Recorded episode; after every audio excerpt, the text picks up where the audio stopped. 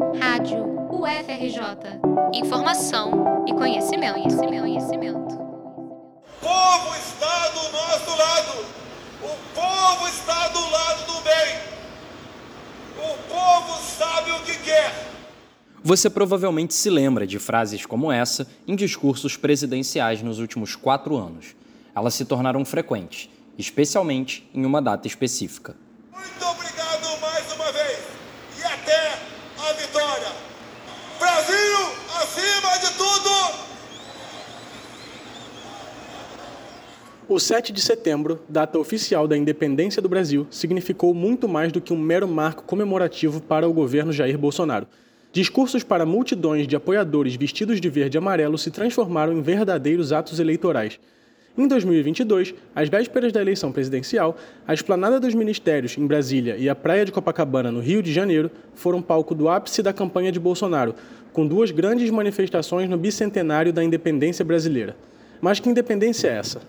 quando se fala na independência do Brasil, no 7 de setembro, o quadro que vem à cabeça das pessoas, que vem à mente, né, é o Independência ou Morte do Pedro Américo, que é um quadro pintado em 1888, num contexto já ali de república, preparando para a república e tal, é, e que ele vai ser muito usado pela, pelos militares depois de assumirem pós-golpe que, que, derrubou a monarquia, né, derrubou o império instituiu a república, esse quadro vai ser muito usado pelos militares para reforçar os ideais deles ali.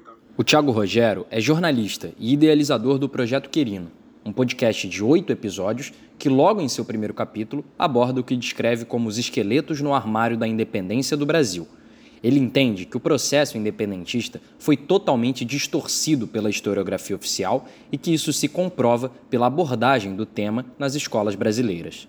E uma parte que é omitida mesmo nessa história oficial, entre aspas, do Brasil, né, é a participação das pessoas negras, das pessoas africanas, afrodescendentes e dos povos originários no processo de formação do país. É, de fato, o que a gente aprende, assim, pelo menos o que eu aprendi na escola e que muitas pessoas com quem eu conversei tiveram a mesma experiência, é uma história contada sob esse ponto de vista dos homens brancos, dessa superior, dita superioridade europeia.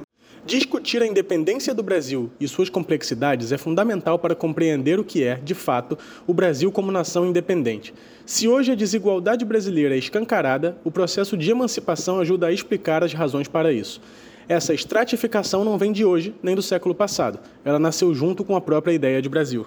Né, o Estado que se construiu, a nação que se construiu a partir da independência, foi uma nação excludente, né? uma nação feita para senhores de escravos, uma minoria, né? e não só é, é, senhores de escravos, mas de qualquer forma pessoas com, com posses. Né? Até para você votar você tinha que ter dinheiro, etc. E, tal. e a partir daí toda a estrutura política foi montada a partir dessa lógica. Que, na verdade, é uma lógica que vem do período colonial né, e que permanece após a independência.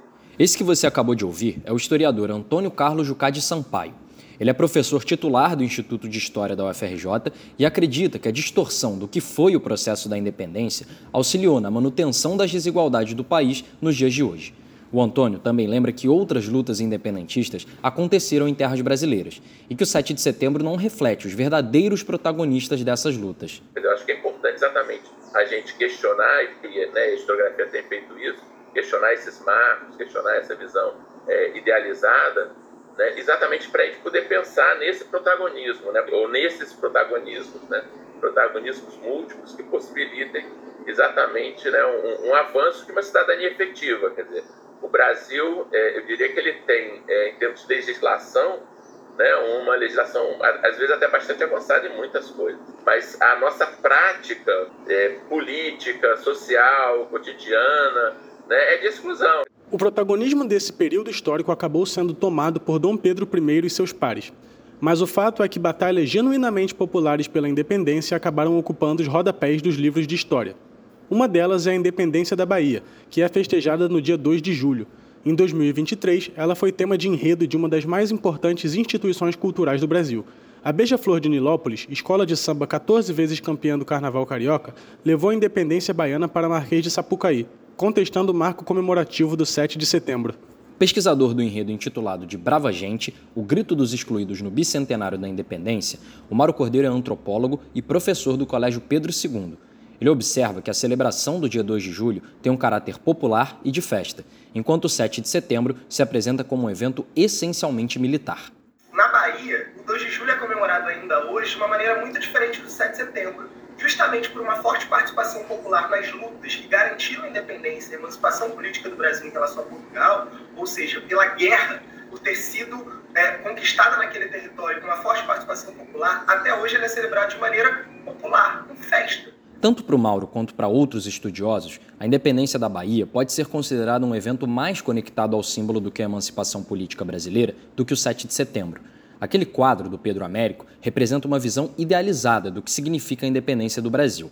O problema é que essa imagem exclui quase todo o processo político que houve por trás do suposto heroísmo de Dom Pedro. Na Bahia houve uma guerra contra Portugal. Portugal resistiu no território da Bahia e houve guerras e derramamento de sangue.